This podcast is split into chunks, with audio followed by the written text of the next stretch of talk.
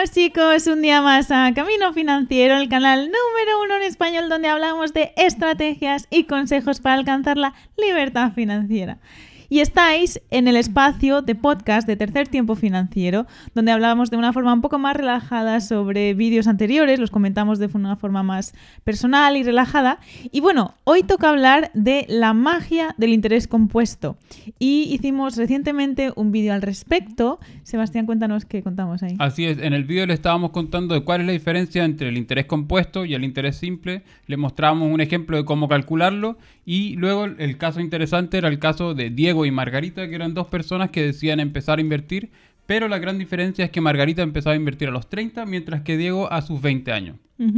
Ambos habiendo aportado exactamente la misma cantidad de dinero, se produce una gran, gran diferencia al final de los 60 años de inversión. Así que ese era el, ejemplo que les traíamos y era obviamente Diego el que había empezado antes, el ganador de esta, de esta carrera. Exactamente, o sea, invirtiendo la misma cantidad, poníamos el ejemplo de que al año eh, Diego aportaba 1.200 euros y Margarita esperaba a tener 30, ¿eran verdad?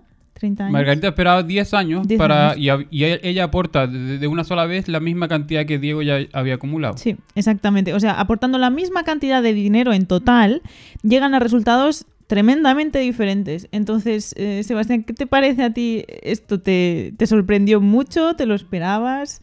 Eh, yo realmente me esperaba que hubiese alguna diferencia, o sea, que Diego realmente iba a tener un poco más de dinero, porque como siempre se habla de que entre antes empiece mejor, y era lo que nosotros también siempre, siempre les, decimos a ustedes que también empiecen a invertir lo antes posible. Mm pero no me esperaba, de hecho, una, una, diferencia tan tan grande. Hmm. Porque al final Diego termina con prácticamente un tercio más que Margarita, lo que es una diferencia gigantesca simplemente, y eso, como decías tú, de habiendo aportado exactamente la misma cantidad. Y eso fue sorprendente, en verdad. Sí, la diferencia de 86 mil euros al final, o sea, de, eso, de la diferencia de haber invertido pues 10 años antes o 10 años después. Y esto también sin tener en cuenta que el dinero de Margarita, al esperarse también, pues realmente no serían al final el mismo dinero, por así mm. decirlo, por la inflación y todo esto. Pero bueno, incluso así es una diferencia pues enorme, ¿no? Yo también me, o sea, porque obviamente hablamos de inversiones y está claro que empezar antes, pues era un poco obvio, pues, ¿no? Que te mm. esperaras que obviamente, pues si eres la, hormiguita que va poniendo, ¿no? Como que instintivamente dices, ah, sí, va a ganar. Pero no me esperaba tampoco la diferencia eh, tan, tan abismal, o sea... Claro, que la diferencia es muy, muy grande. Y eso fue sorprendente en verdad porque como decías tú, yo esperaba, no sé, un 20% más, no sé qué, algo así, pero que mm. tuviese un tercio más de dinero me pareció sorprendente. Sí, sí, sí. ¿Y crees que la gente realmente es consciente de la importancia de empezar a invertir pronto o del factor tan importante que juega el tiempo aquí? Yo creo que no. Yo creo que en general la, gente cree que, hay que entrar como a lo grande en la bolsa y con grandes sumas de dinero y que si no, no vale la pena y, todo este un poco este cuento de, ser un poco el lobo de Wall Street con mucho, mucho dinero y que invertir ahí a la hormiguita no tiene sentido y que no vale la pena y que, a, bueno, ¿qué, ¿qué, diferencia me va a hacer si total tengo solo, no sé, 500 euros, con 500 euros no hago nada, entonces mejor ni invierto.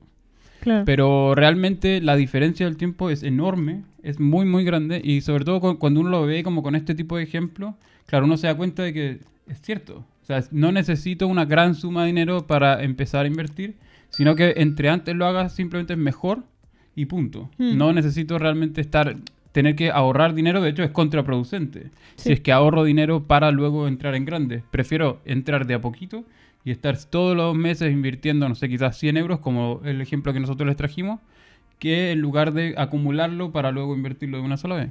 Sí, además pusimos, yo que sé, una cantidad que de ejemplo que es relativamente pues bueno, a cada uno le parecerá obviamente pues más o menos, pero bueno, 100 euros, yo creo que rascando de aquí y de allá, aunque te parezca mucho dinero, creo que es algo que puedes llegar a, acumular al mes, ¿no? Y ponerlo em, pues aparte para, las inversiones. Y aunque sea eso, 100 euros al mes, y vemos como, pues al igual que Diego, pues puedes acabar con 86.000 euros hmm. de diferencia a alguien que empieza 10 años más tarde que tú, que a lo mejor, no sé, uno piensa pues lo mismo, de que espera tener un trabajo a lo mejor estable, ganar cierto dinero, porque tal y cual.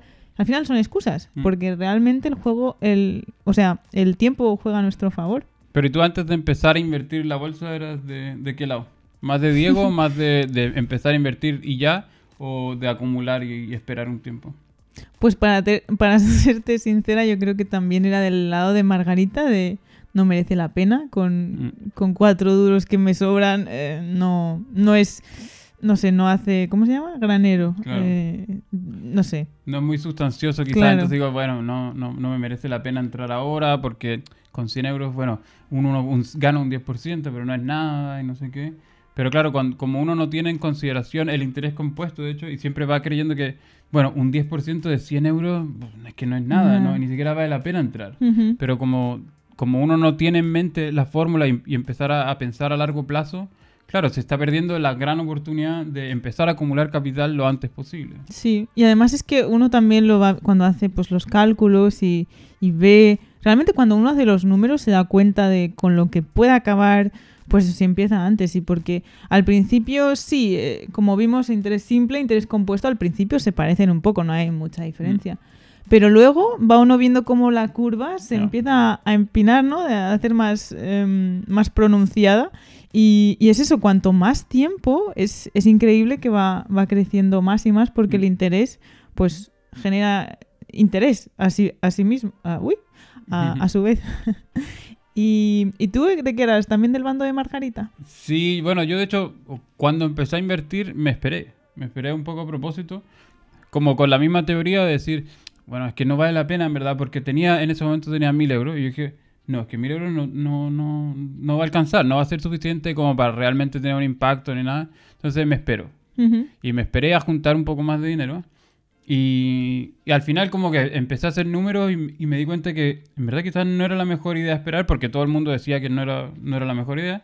Entonces empecé simplemente.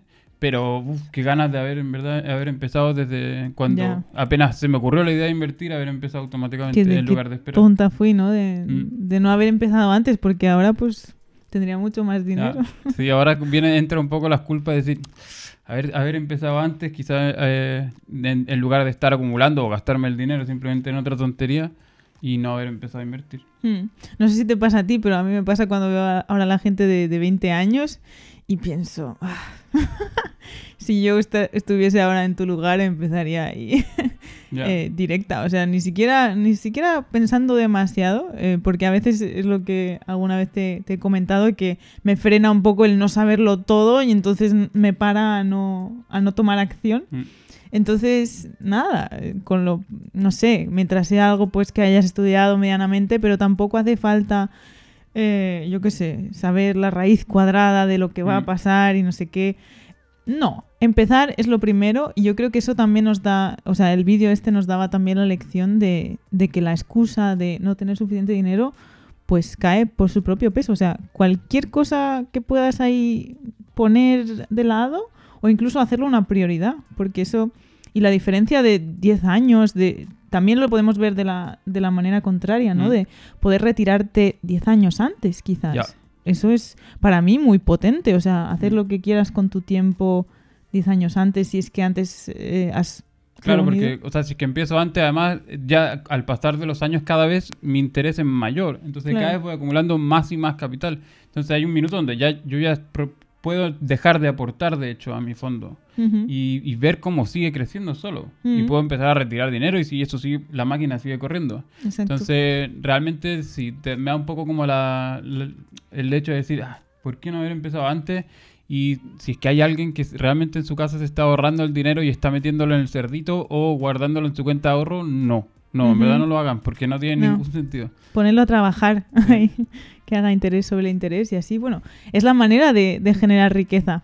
Así que, bueno, comentadnos abajo qué os ha parecido, si vosotros ya habéis abierto los ojos, habéis empezado a invertir, si aún os estáis debatiendo de si lo queréis hacer o no, o qué os falta, comentadnos abajo, dadle al like y suscribiros y nosotros nos vemos en el siguiente vídeo. ¡Hasta pronto! Chao.